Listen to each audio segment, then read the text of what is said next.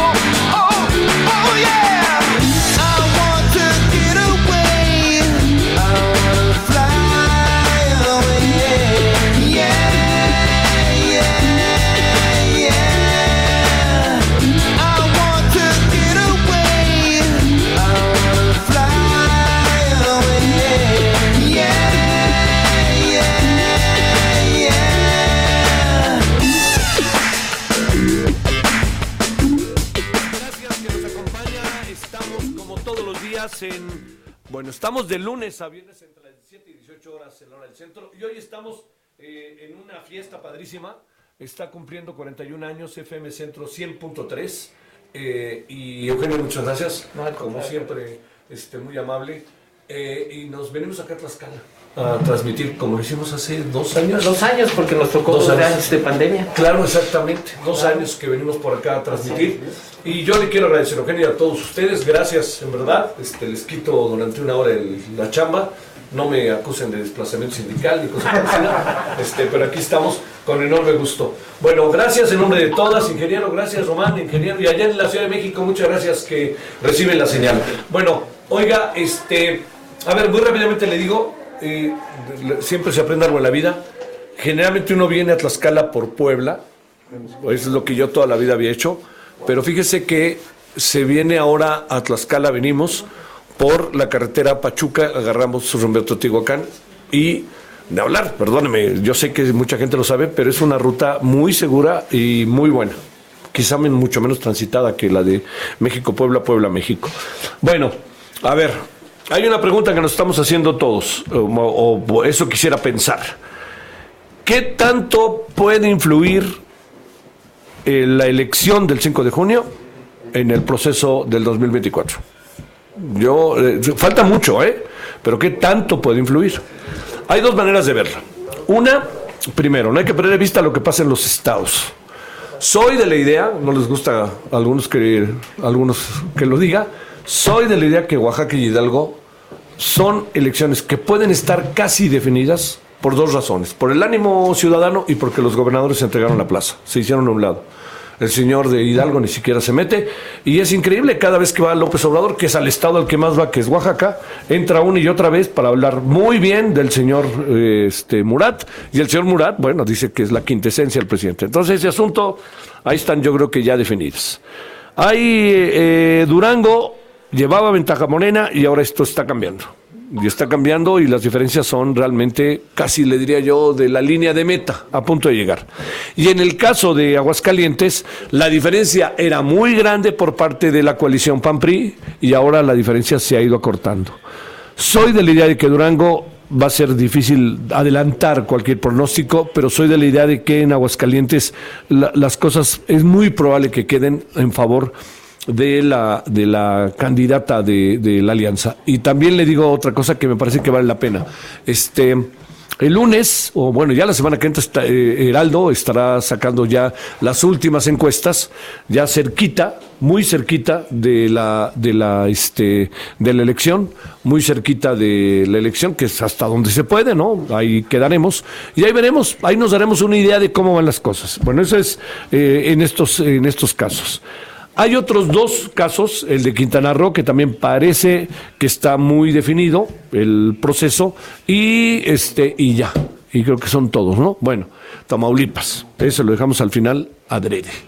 Tamaulipas hemos hablado, estuvimos el domingo, le hicimos, eh, transmitimos, hablamos de este eh, ayer el lunes, martes, miércoles hemos hablado de Tamaulipas, incluso estando allá en el Tianguis de Acapulco. Y hoy sucedió algo que nos dio, que dio a conocer el diario de Ciudad Victoria, que dice que el, el alcalde de Reynosa este, es perseguido por la Fiscalía del Estado por, este, por malversación de fondos y por dinero este, pues que no queda claro de dónde viene. ¿Realmente es así o no? Esto, lo dijimos, es una guerra ruda muy ruda la que está sucediendo en Tamaulipas. Yo diría que este, hay que tener mucho cuidado. Le voy a, le doy datos como para que no perdamos de vista lo que es un estado muy bravo, ¿no? Y es un estado en donde la presencia de la delincuencia organizada es seria. Y recuerde lo que pasó hace eh, algunos años cuando el candidato a gobernador fue asesinado y este, entró su hermano. Y recordemos muchas cosas que han sucedido. Yo espero que no sea el caso, yo espero que este, el asunto pueda adquirir una civilidad. Pero este, mucha gente platicando allá en Tamaulipas siempre me acaban diciendo lo mismo, ¿no? Esto no se acaba hasta que se acaba, como diría Yogi Berra en el béisbol, y ahí sí, cuidado. Entonces, ¿qué tanto puede influir? Vamos a partir de que Morena gana 4 de 6, porque hay una quinta que no sabemos y hay una sexta que parece que se está moviendo para otro lado.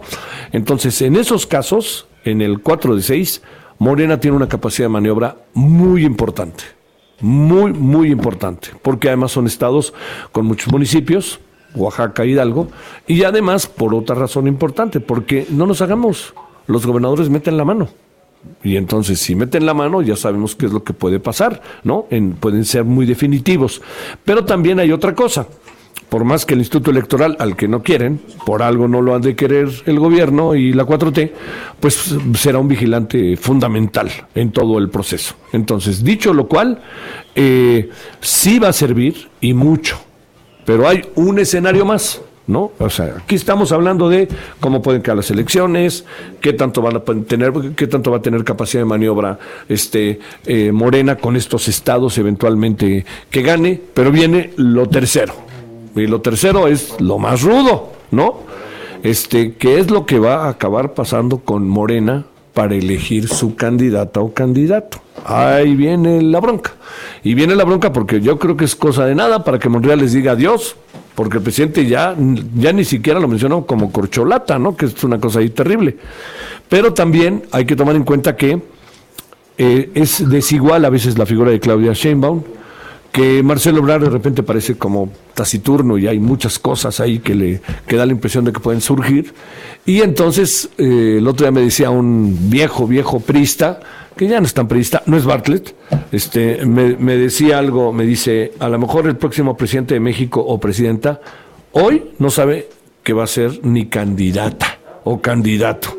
Y en una de esas se va a aparecer con eso. Y es muy probable que sea uno de los escenarios. Bueno, con todo esto, con todos estos planteamientos, eh, yo diría que no perdamos de vista todo lo que puede pasar, todo lo que puede surgir en los, en los próximos días, pero sí no perdamos de vista que son seis estados que si, si le va bien, si le va bien en estos seis estados a Morena, yo espero que se ponga usted a pensar lo que significa cómo el país se va vistiendo y se va pintando de guinda.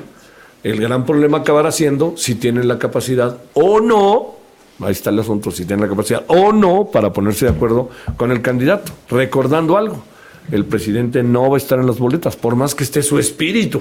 ¿no? No va a estar en las boletas y eso va a generar pues una condición muy distinta en el ánimo ciudadano, ¿no? Hoy, hoy vi la encuesta del Universal, y en la encuesta del Universal que hacen careos, pues este sí, de todas, todas gana este los candidatos de Morena. Hoy, hoy, ahora sigue como diría aquel, ¿se acuerda? Fox, hoy, hoy. Bueno, hoy, pero yo no sé qué pueda pasar, ¿eh?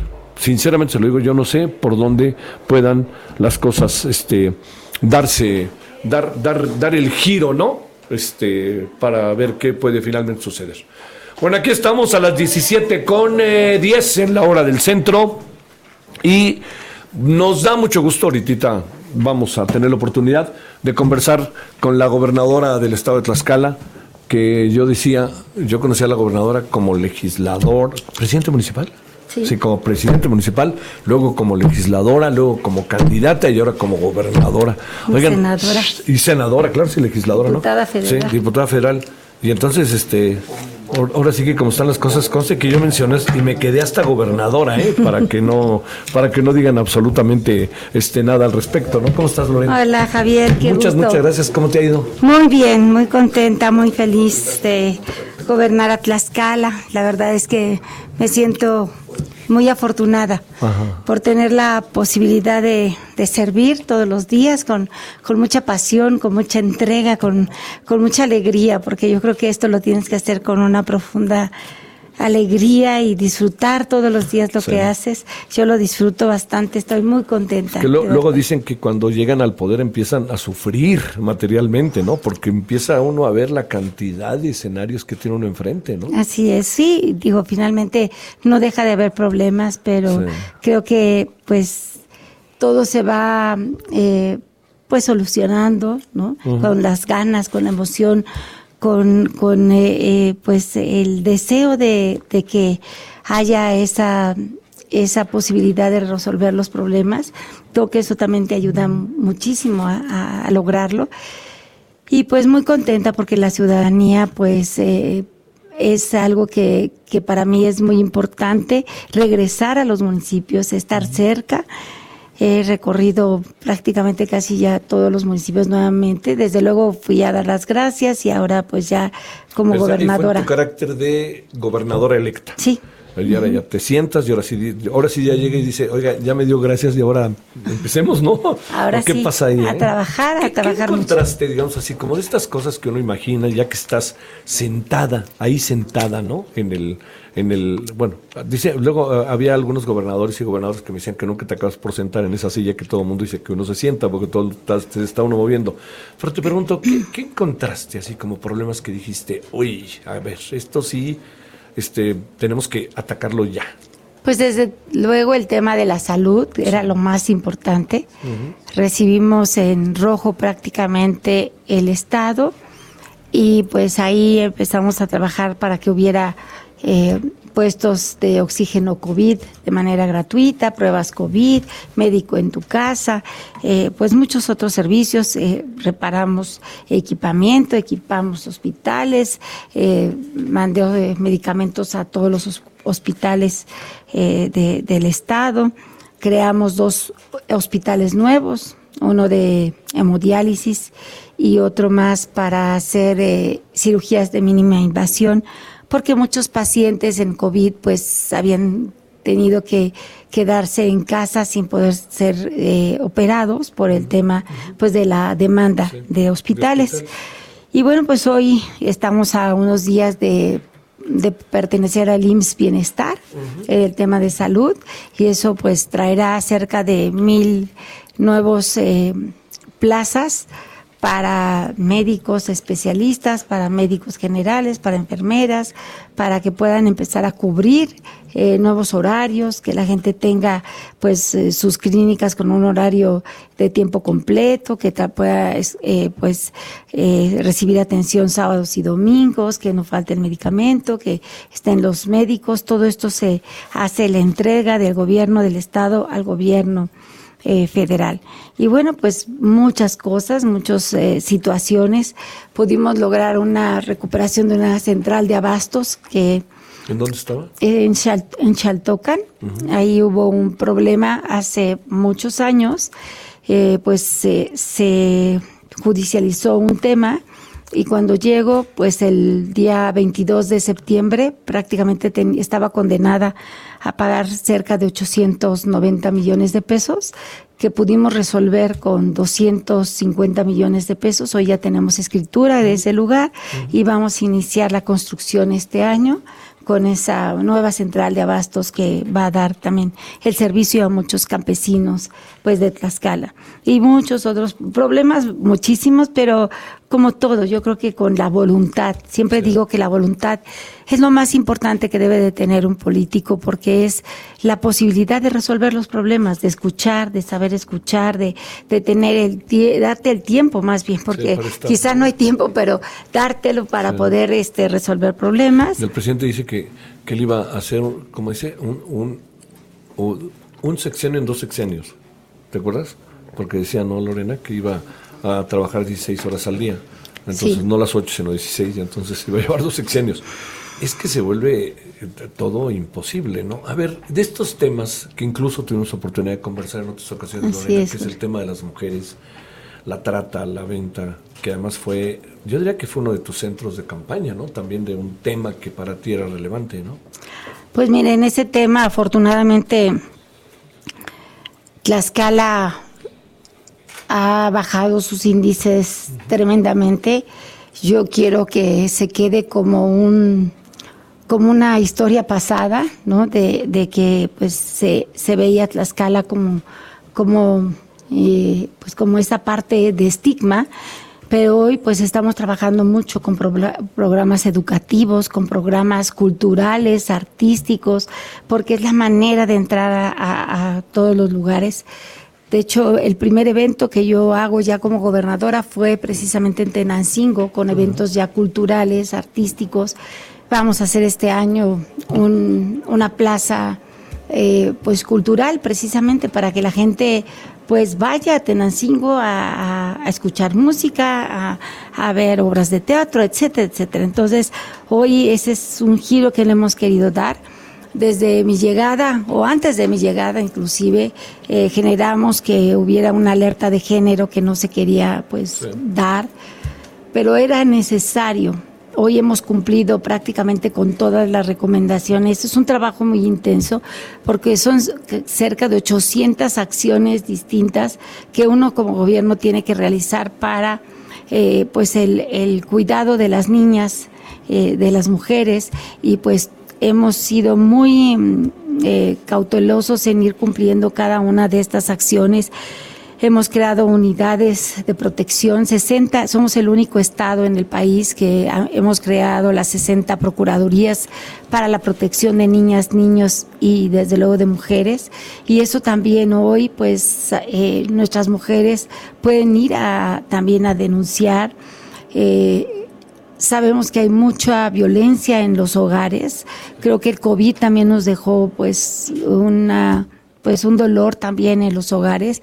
Y eso también estamos trabajando, contratamos 100 psicólogos para atención desde el 911, se creó la alerta Amber, que es muy importante también para que si una niña se pierde, no tenga que esperar lo clásico de los 72 horas para que, sino, que inmediatamente podamos también atenderlo. Hemos comprado unidades, hemos dado atención directa a las mujeres. Personalmente he atendido a los grupos de mujeres que son parte de, de la violencia y bueno pues son temas que afortunadamente pues no se ha dado otro otra circunstancia como la trata Sí, o sí. eso Es que fue- fue un afortunadamente fue, algún sí.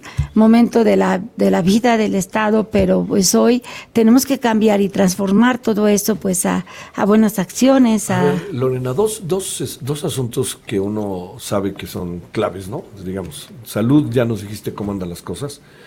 El tema económico que ha sido dificilísimo sacudir para todo el país, ¿no? Con inflación altísima. Y aquí pensaré yo en, en inversión, este, ya diría nacional y extranjera. Y el otro tema también es este que, que se ha convertido en muy, muy, muy complejo desde las mañaneras, ¿no? Que es la relación con los medios, ¿no? A ver, entremos primero por lo económico. Pues en, en la parte económica, fíjate que Tlaxcala, a pesar de las circunstancias de- del tema de COVID, sobre todo, somos, eh, estamos dentro de los tres estados de la República que a pesar de la pandemia eh, no se no hubo consecuencias económicas eh, pues al grado que, que afectara a toda la población. Hoy estamos dentro inclusive estamos por arriba de la media nacional. También quiero decirte que eh, pudimos lograr en este primer bimestre del 2022 el registro y un crecimiento del 2.5 en empleo, que es también muy importante porque queremos pues dar buenos empleos. Tuvimos eh, la creación de 103.766 empleos y estamos trabajando por más. Eh, logramos un convenio con AFIN para lograr una, una inversión, un apoyo de 71 millones de pesos para microempresas Empresas, y pues eh, vienen inversionistas muy importantes de todo el mundo. Hoy en Tlaxcala estará el centro más importante de distribución de América Latina de Walmart. Va a ser Wow, muy muy importante bien, sí, para claro. Tlaxcala. En Huamantla Woman. Vienen empresas muy importantes a nivel nacional y bueno, pues todo eso pues nos, nos fortalece. Tlaxcala tiene grandes ventajas, sus carreteras, su seguridad y pero sobre todo también la mano de obra calificada de hombres y mujeres que que son extraordinarios eh, eh, empleados y que pues inclusive hemos mandado empleados a, a España, a Rusia, a Alemania, no- nos piden a muchos tlaxcaltecas que hoy se van con sueldos muy altos y la verdad es que pues Van, nos da, hacen su trabajo y se regresan. se regresan, Eso sí. está bien. Con un Sí. convenio como el que tenemos con Canadá, ¿no? Así es, hemos hecho varios convenios para maestros, para este gente que va a prepararse en el tema automotriz, porque tenemos pues muchas empresas automotrices, en fin. Oye, este, a ver, para, para cerrar, nosotros estamos aquí porque el tal Eugenio nos este Gracias, gracias nos, por nos- todo. nos invitó que están En este eh, día especial sí, de es manteles especial, largos, sí, sí, el, el el 100.13. 41 aniversario de FM. Centro 103, Y- y- 100 100.3. 100.3 y, ve- y venimos hace dos años, conversa- recordábamos, este, eh, uno sabe para cerrar, Lorena, que este, que el tema de los medios siempre te ha tocado toda la vida, ¿no? Así, además ves cómo te pasa cerca, aquí mismo en tu estado. A ver, una reflexión sobre eso, ¿no? Al tiempo que, que, este, que yo te digo, yo me siento muy honrado de, de- de poder venir, aunque estamos allí en la Ciudad de México y todo eso, venir a Tlaxcala, aquí con Eugenio, lo que están haciendo, etcétera. ¿no? Pues yo agradezco mucho también a esta gran radiodifusora, pues de todo un, de, de 41 años de experiencia, que también nos abra las puertas, que, que sea un canal que pueda también, eh, pues, dar a conocer, pues, lo, lo que hace el gobierno y, te- y, y que nos sientan cerca. Pero desde luego, pues en, en el camino, pues man- eh, conducirte con los medios, pues es un poco complejo. Yo soy muy respetuosa con todos, jamás me escucharás haciéndole una ro- grosería a alguna persona, a algún compañero. Para mí son compañeros que se dedican pues a informar, Pues a, están contigo todo el tiempo también. Así es, entonces pues yo siempre los manejaré con mucho, mucho respeto. Eh, e inclusive creamos una oficina para la atención precisamente eh, de los derechos de los periodistas, porque también como gobierno pues quiero proteger a los periodistas, quiero que también pues pues me, me ayuden a gobernar, porque es muy importante que, que tus medios de comunicación pues eh, puedan expresar también lo que estás haciendo. Y si algo pues a lo mejor como todo no todo puede gustar o no sé no yo lo hago todo con la mejor de las intenciones. Hasta ahora pues hemos creado muchas cosas muchas nuevas cosas. En, en los 100 primeros días casi habíamos logrado lo de un año más de trabajo. Fue eh, ese informe, pues para mucha gente mm, impresionante, Claro. porque entregamos vivienda, porque hicimos muchísimas cosas, abrimos dos hoteles, Oye, museos, en fin, pero ¿te, te puedo interrumpir un segundito? Claro. ¿Nos puedes permitir una pausa y regresamos y ya sí. concluimos Claro la que sí, conversación? con mucho Sí, gusto. Y te agradezco mucho. Bueno, Desde vamos a una pausa gracias. desde el 100.3 aquí en Tlaxcala.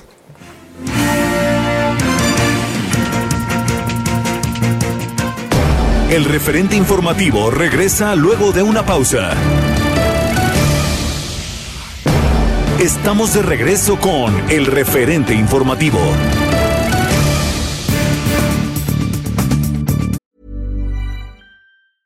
Cool fact a crocodile can't stick out its tongue. Also, you can get health insurance for a month or just under a year in some states. United Healthcare short term insurance plans, underwritten by Golden Rule Insurance Company, offer flexible, budget friendly coverage for you. Learn more at uh1.com.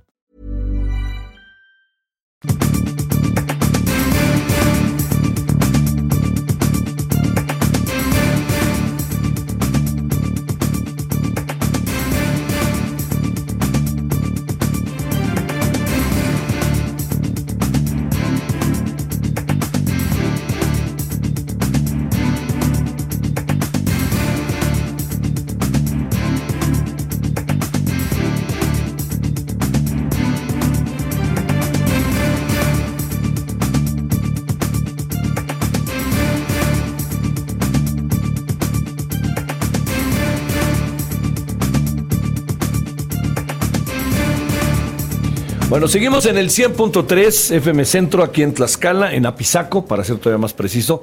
Y concluimos la conversación, en verdad, con mucho gusto, de la gobernadora del estado, quien es este, Lorena Cuellar. Eh, le voy a decir algo para que no lo diga ella, ¿no? Fue la elección con mayor participación en la historia de Tlaxcala. Fue la elección que un candidato o candidata tuvo la mayor votación. Y ¿En el viendo país? en el país, uf, Como mujer. como mujer. Y otra, ¿eh?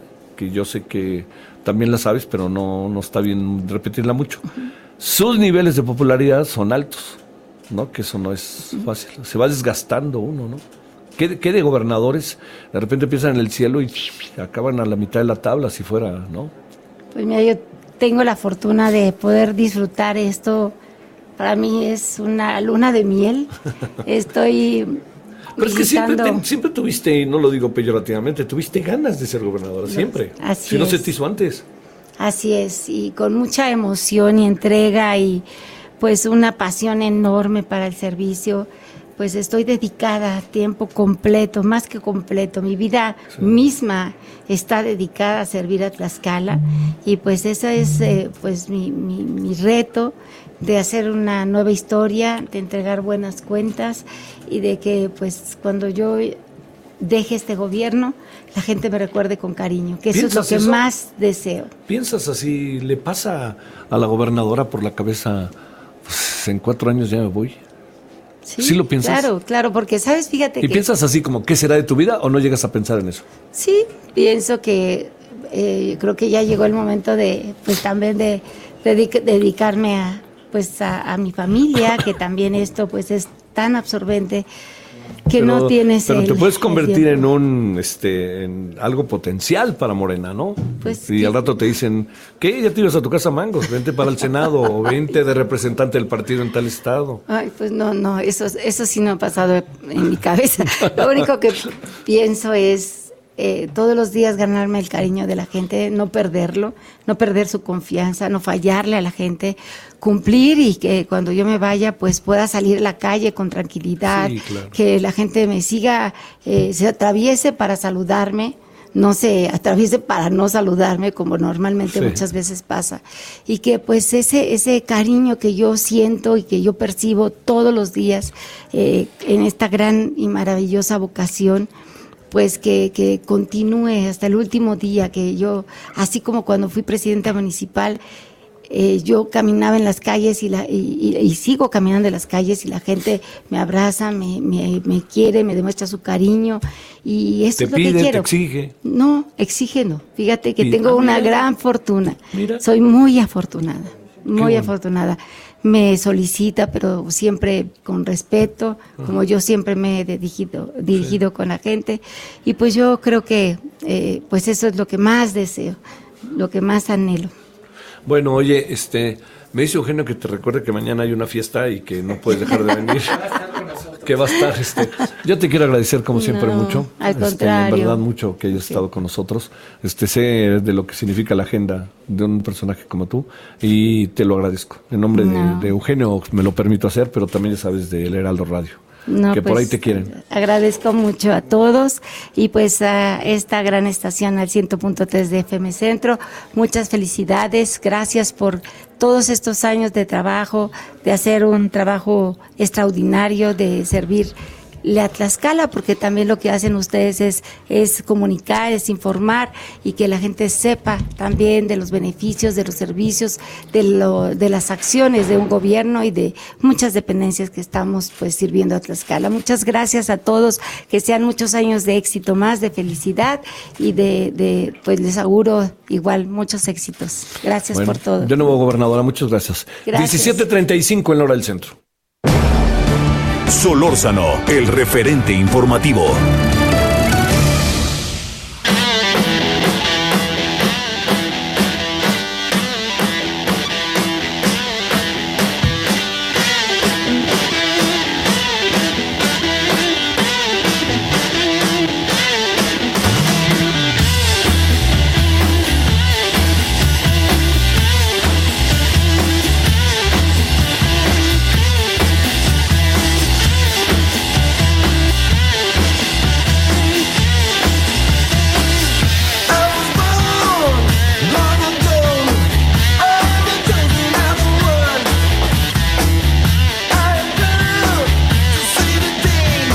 De vuelta, le recuerdo FM Centro 100.3 aquí, hoy desde Tlaxcala, en Apizaco.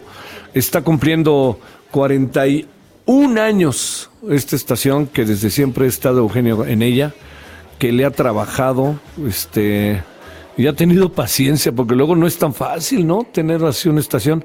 Supongo que para él, y luego vivieron también en la Ciudad de México y acá, en fin, y bueno, este, ha de ser difícil para él y para quienes le rodean, pero creo que es, es un proyecto interesante. Le diría, uno tiene la oportunidad de estar en muchos estados y recorrer, etcétera. Este, el 100.3 es un- en Apizaco es un proyecto interesante, consolidado, ¿no? Y además creíble, tiene audiencia, y eso, pues bueno, está bien. Nosotros estamos muy contentos de estar de 5 a 6 este, todos los días acá en Tlaxcala. Bueno, vámonos ahora eh, a las 17.37 en la hora del centro. Eh, mire, este, hay un informe interesantísimo. No me voy a adelantar mucho más para que sea Rocío Aznar, la jefa de protección de UNICEF México, quien nos cuente. Rocío, te agradezco tu participación. ¿Cómo has estado? Muy buenas tardes. Hola, buenas tardes. Muchas gracias por la invitación. ¿Cómo estás? Gracias, Rocío. A ver, este informe eh, nos plantea eh, el- el- muchas cosas que de repente a lo mejor perdemos directamente de vista. Te lo, te lo planteo bajo este supuesto, si te parece. Por un lado tenemos el desplazamiento propio de que se mueven los, este, los migrantes, pero a lo mejor poco reparamos en los lugares en donde hay mucha violencia que la gente también se mueve y se tiene que ir de ese lugar.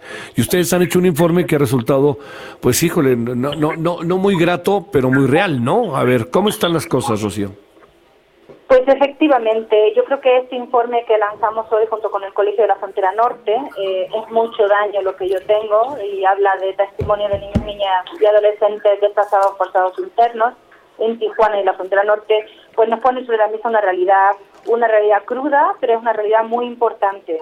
Eh, el tema del desplazamiento interno, la movilidad humana interna en México, pues ya tiene una escala nacional por cuanto eh, eh, involucra a un número de estados importantes de origen o expulsores de desplazamiento y eh, según algunas estimaciones estamos hablando de más de 379 mil personas desplazadas en México eh, al año pasado y que más del 30% son niños, niñas y adolescentes que son los que más sufren. Y como tú decías es una violencia cotidiana eh, masiva en muchas de estas comunidades, de estos estados, eh, que los obligan y los expulsan de sus, de sus casas y de sus comunidades. Oye, este, a ver, eh, digamos, entiendo que los números queda muy claro, Rocío, que son personas, pero la gran pregunta es, ¿dónde están los principales hallazgos del trabajo que ustedes han hecho? Pues fundamentalmente que tenemos movilidad de un número concreto de estados, que incluye Sinaloa, Guerrero, Chiapas, Michoacán, Jalisco, Sonora, Veracruz, Oaxaca. Hemos visto que una ya en algunos albergues del norte eh, te puedes encontrar con un 70 o un 80% de la población albergada que es población mexicana. Y muchos de estos vienen de estos estados y en concreto también de Guerrero y de Michoacán. Los testimonios de los niños y niñas de este informe, la mayoría son de Michoacán y de, y de Guerrero, y escapan de temas muy graves, eh, de amenazas muy graves a su integridad física eh, y emocional, de un contexto de homicidios, de desapariciones de sus familiares directos, de amenazas a ellos mismos, de reclutamiento por parte del crimen organizado, eh, de violencia sexual y extorsión. Son causas eh, muy graves, eh, pero que la vulnerabilidad sigue en el tránsito y que donde llegan a los estados en el norte se encuentran con un acceso limitado a servicios, servicios de salud, de educación, de acceso al empleo, de alojamiento, y que muchas veces se quedan pues muchos meses en albergues, incluso años, esperando una solución definitiva que no llega, entre otras cosas porque todavía no tenemos una política pública nacional que aborde esta temática de manera integral. Oye, eh, o sea, fíjate, a ver, eh, ¿sabemos qué pasa con las personas desplazadas? ¿Sabemos qué destino acaban teniendo? ¿Qué sucede con ellos? ¿Se puede saber por dónde andan las cosas más allá de que salen materialmente huyendo? Eh, bueno, la, información que hay es limitada porque no tenemos registros, como, como bien sabe, eh, sobre el desplazamiento, eh, pero sí sabemos por los propios testimonios de las personas, sobre todo en frontera norte, eh, cómo están y qué, y qué sufren en el camino y, la falta realmente de oportunidades en los estados de destino, que es lo que más nos, nos preocupa junto con eh, el tema de invertir en planes de pacificación en los estados de origen eh, que atiendan a las causas estructurales de la violencia, que es por lo que eh, esta gente pues sale de sus lugares de, origen. Sí. Oye, este, ¿qué anda pasando? A ver, ¿qué anda pasando en la frontera norte? Entendiendo que, digamos, en, en muchos casos, como plantea el informe y presumo, la gente tiende a irse a lugares en donde supone puede pasar a los Estados Unidos o puede sumarse a la lista de aquellos a los que tienen acceso a los Estados Unidos con base en una solicitud. ¿Ahí qué anda pasando en estos lugares y qué anda pasando también, Rocío, con la gente con, lo, con, con, los habitantes de estas ciudades? ¿Siguen teniendo una buena disposición, como es históricamente el caso de Tijuana, a los migrantes, a los desplazados, o estamos ante nuevas eh, circunstancias o nuevos fenómenos? Pues eh, efectivamente, eh, esta, esta familia y estos niños se van al norte esperando cruzar la frontera, la mayoría de ellos buscando asilo lo que ocurre es que el acceso a la protección internacional, al asilo por parte de población desplazada por violencia mexicana eh, es muy difícil. Eh, no tienen un acceso, eh, digamos, como podrían tener otras personas que no sean mexicanas. y por tanto languidecen a meses, años esperando poder acceder a un proceso de asilo o pasar pues de manera irregular. Eh, y en unas condiciones, como te decía, pues muy precarias, en las que no tienen acceso incluso a veces a, documentos de identificación que para poder ir a una, a una clínica, a una escuela, eh, eh etcétera. Eh, yo creo que las sociedades Juana, Juárez, Sí. siguen siendo so- sociedades en general abiertas, eh, pero obviamente con el incremento tan grande de población que estamos viendo, eh, pues, se le- pues lógicamente hay una presión grande en estas comunidades de acogida. Solamente por decirte, eh, el año comparando un poco el número de niños y niñas mexicanos no acompañados, retornados por los Estados Unidos a México, eh, pues en el 2020 tuvimos 9.400 y esta, fe- esta cifra se disparó el año pasado hasta 18.200 niños y niñas retornados de los Estados Unidos. Por tanto, obviamente esto pone una presión importante en las comunidades de acogida, aunque hayan sido tradicionalmente pues eso, acogedoras. Claro. Oye, este, eh, a ver, hablamos eh, también de que en muchos casos, en el caso mexicano, cada vez hay más desplazados por estas zonas de violencia, eh, pero te agregaría, ¿tienen algún reporte, algo que ustedes hayan podido conocer o revisar de migrantes centroamericanos que también sabemos que en muchos casos vienen huyendo por, son, se desplazan, son desplazados por la violencia que viven en sus comunidades? Sí, sí, efectivamente. Es- lo que estamos viviendo ahora mismo eh, son unos flujos de movilidad humana mixtos, en los que tenemos una población centroamericana fundamentalmente, también de otros lugares como Haití, eh, y también mexicana, que escapan de unas situaciones eh, eh, similares, si bien los contextos son diferentes, eh, la afectación de violencia es muy, muy, muy parecida. Si me permites, te puedo dar dos ejemplos que Sí. conozco personalmente. Hablando con una mamá eh, de un municipio, no voy a decir el nombre, de la montaña de Guerrero, Sí. que me decía que ella escapó eh, un día que su hijo volvía de la escuela, eh, vio que una camioneta eh, se le acercaba para levantárselo y llevárselo, eh, y corrió, tuvo la suerte de escapar, llegó a su casa, se lo dijo a su mamá, y su mamá agarró los tres bártulos sus, sus hijos y durante horas se puso a andar hasta que llegó al municipio más cercano. Estamos hablando de este tipo de eh, Uf. casos, de lo Uf. que la gente huye. Sí. O una mamá, eh, una mamá de Honduras eh, que se va con sus dos hijos varones eh, porque las maras estaban violentando sexualmente a su hijo mayor. Entonces escapa hasta llegar a México y al llegar a México consiguió asilo gracias pues, al apoyo eh, de las colaboraciones y las alianzas, ¿verdad? Estamos hablando de este tipo de casos, independientemente del contexto, las afectaciones y las violaciones son igualmente graves, ¿no? Sí. Eh, en este sentido. Oye, por último, este, a ver, este informe que, que digamos pone en evidencia lo que de alguna otra manera a veces se percibe o se supone. Lo que pasa es que aquí lo pone con datos concretos, circunstancias concretas, investigación de campo, etcétera. ¿Qué, qué pasa con el informe? ¿Llega a las autoridades? ¿Llega a, este, a, las- a la subsecretaría de gobernación?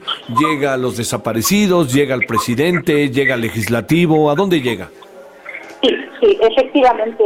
Pues eh, eh, este, eh, bueno, este informe que lanzamos con el Colegio de la Frontera del Norte se ha lanzado hoy con el apoyo del gobierno de Baja California, con la participación, por ejemplo, de los gobiernos de Michoacán y de Guerrero, y estamos trabajando mano a mano, por supuesto, con estos gobiernos y con el gobierno federal para abordar eh, esta situación. Lo más importante realmente son las recomendaciones que salen de él, muy Claro. claras, esa llamada a ese marco nacional, una política nacional de atención integral, una legislación específica sobre el desplazamiento y esa inversión en los planes de pacificación en los estados de origen, ¿verdad? Sí. Así que sí que llega a las autoridades y nosotros estamos trabajando de la mano del gobierno mexicano para, para abordar estos temas. Rocío Aznar, jefa de protección de UNICEF México, gracias por conversar con nosotros. Muy buenas tardes. Buenas tardes, muchas gracias. Gracias. Bueno, son ahora las 17:47 en hora del centro. Estamos en Tlaxcala, FM Centro 100.3, transmitiendo desde aquí, que recibe nuestra señal del 98.5 de FM allá desde la Ciudad de México. Y estamos aquí transmitiendo. Está cumpliendo 41 años de vida la estación en una gran chamba de mucho tiempo, de muchos años, de muchas personas y nos hemos permitido venir para acá, nos han invitado y con todo gusto aquí andamos. 17 ahora 48 en hora del centro. Solórzano, el referente informativo.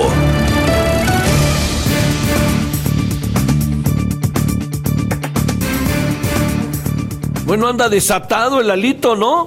el que era gobernador de Campeche era presidente del PRI. Ahora sí que este lograban, no se nos olvide, no se nos olvide, más allá de lo que dice que es terriblemente criticable y me parece que lamentable, no se nos olvide que se están metiendo con sus derechos, ¿eh? Y que lo están grabando. Es impresentable el asunto. Pero me pregunto con qué derecho lo graban. Eso no lo perdamos de vista, ¿no? Y la señora Leida Sansores, pues este, feliz con lo que está pasando, pero con qué derecho lo graban. Es su vida privada. Este, ahora, viene la otra parte. Como lo dijimos con todas las cosas que han pasado, incluso con las grabaciones al presidente, ¿eh? eh, perdón, de la familia del presidente. Bueno, pero entonces yo le insisto, que ¿por qué lo graban? Ese es el asunto. ¿Que es impresentable el señor Alito? Es impresentable. Pero ¿con qué derecho lo graban? Ese es el asunto. Bueno, pero este es otro asunto. El doctor Gustavo López Montiel, analista político y profesor de la Escuela de Ciencias Sociales y Gobierno del TEC de Monterrey. Doctor Gustavo, te saludo, ¿cómo has estado? ¿Qué tal? Buenas tardes, un saludo a la victoria. Bueno, perdón, a lo mejor me adelanté, pero yo pienso eso. A ver, venga de ahí, ¿cómo la ves?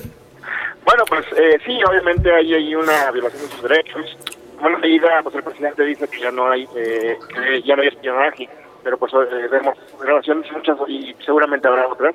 Eh, pero bueno, al final de cuentas, eh, también se exhiben un conjunto de, de acciones y de dichos que pues en algunos casos incluso eh, podrían eh, eh, configurar delitos, ¿no? Realmente si es que realmente hubo financiamiento a, actividades políticas, pero bueno, ahí habría que ver hasta qué punto el mismo presidente del PRI lleva el caso a, a, pues a los juzgados, ¿no?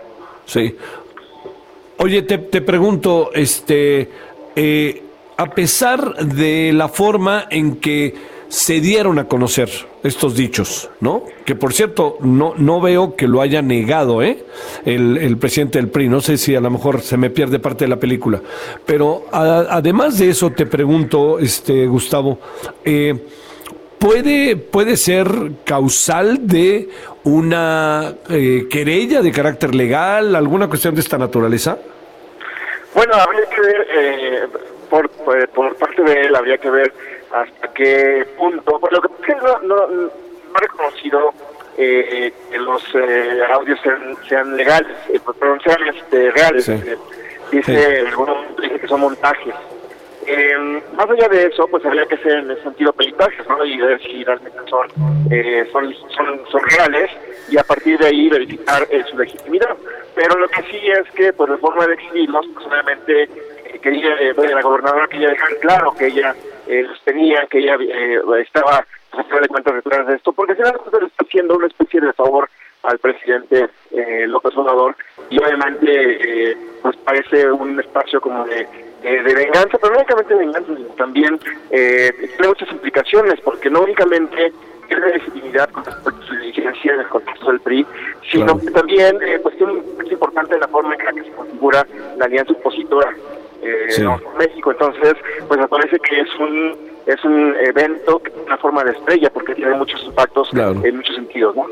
Claro, es- eso que acabas de decir es clave, ¿no? O sea, de- digamos, en, en, el, en, el, en la mesa de billar hay dos, tres golpes por ahí que no se va a quitar, porque incluso hoy el PRD a través de, de Jesús Zambrano ha dicho que son lamentables los audios.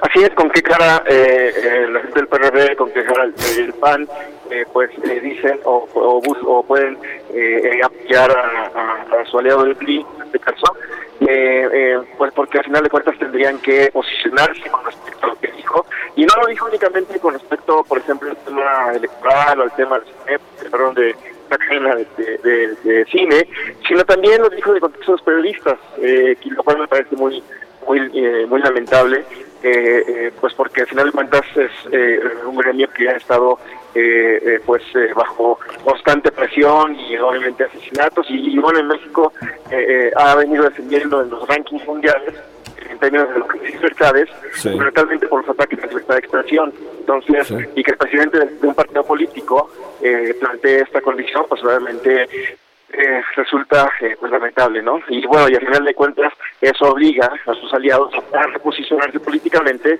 y no únicamente eso, sino también obliga a que al interior del PRI también parece que se pueda generar un movimiento que busca pues, obviamente su, su destitución. Claro, que esa es la otra. A ver, este, en 30 segundos, querido Gustavo, ¿cuál es tu hipótesis de lo que va a pasar?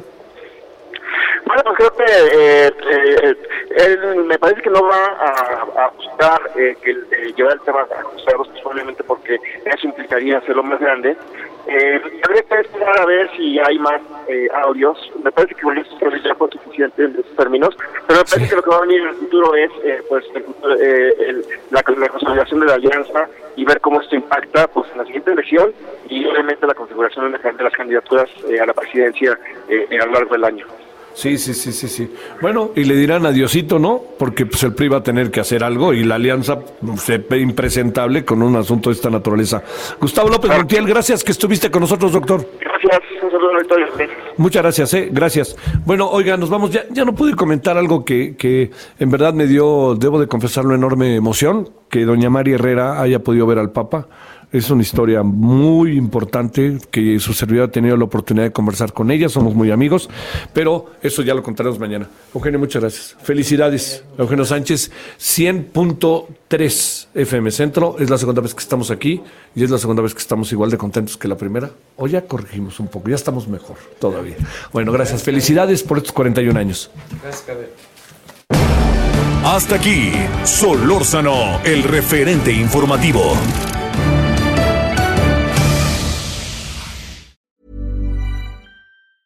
Planning for your next trip? Elevate your travel style with Quince. Quince has all the jet setting essentials you'll want for your next getaway, like European linen, premium luggage options, buttery soft Italian leather bags, and so much more. And it's all priced at 50 to 80% less than similar brands. Plus, Quince only works with factories that use safe and ethical manufacturing practices. Pack your bags with high-quality essentials you'll be wearing for vacations to come with Quince. Go to quince.com slash trip for free shipping and 365-day returns.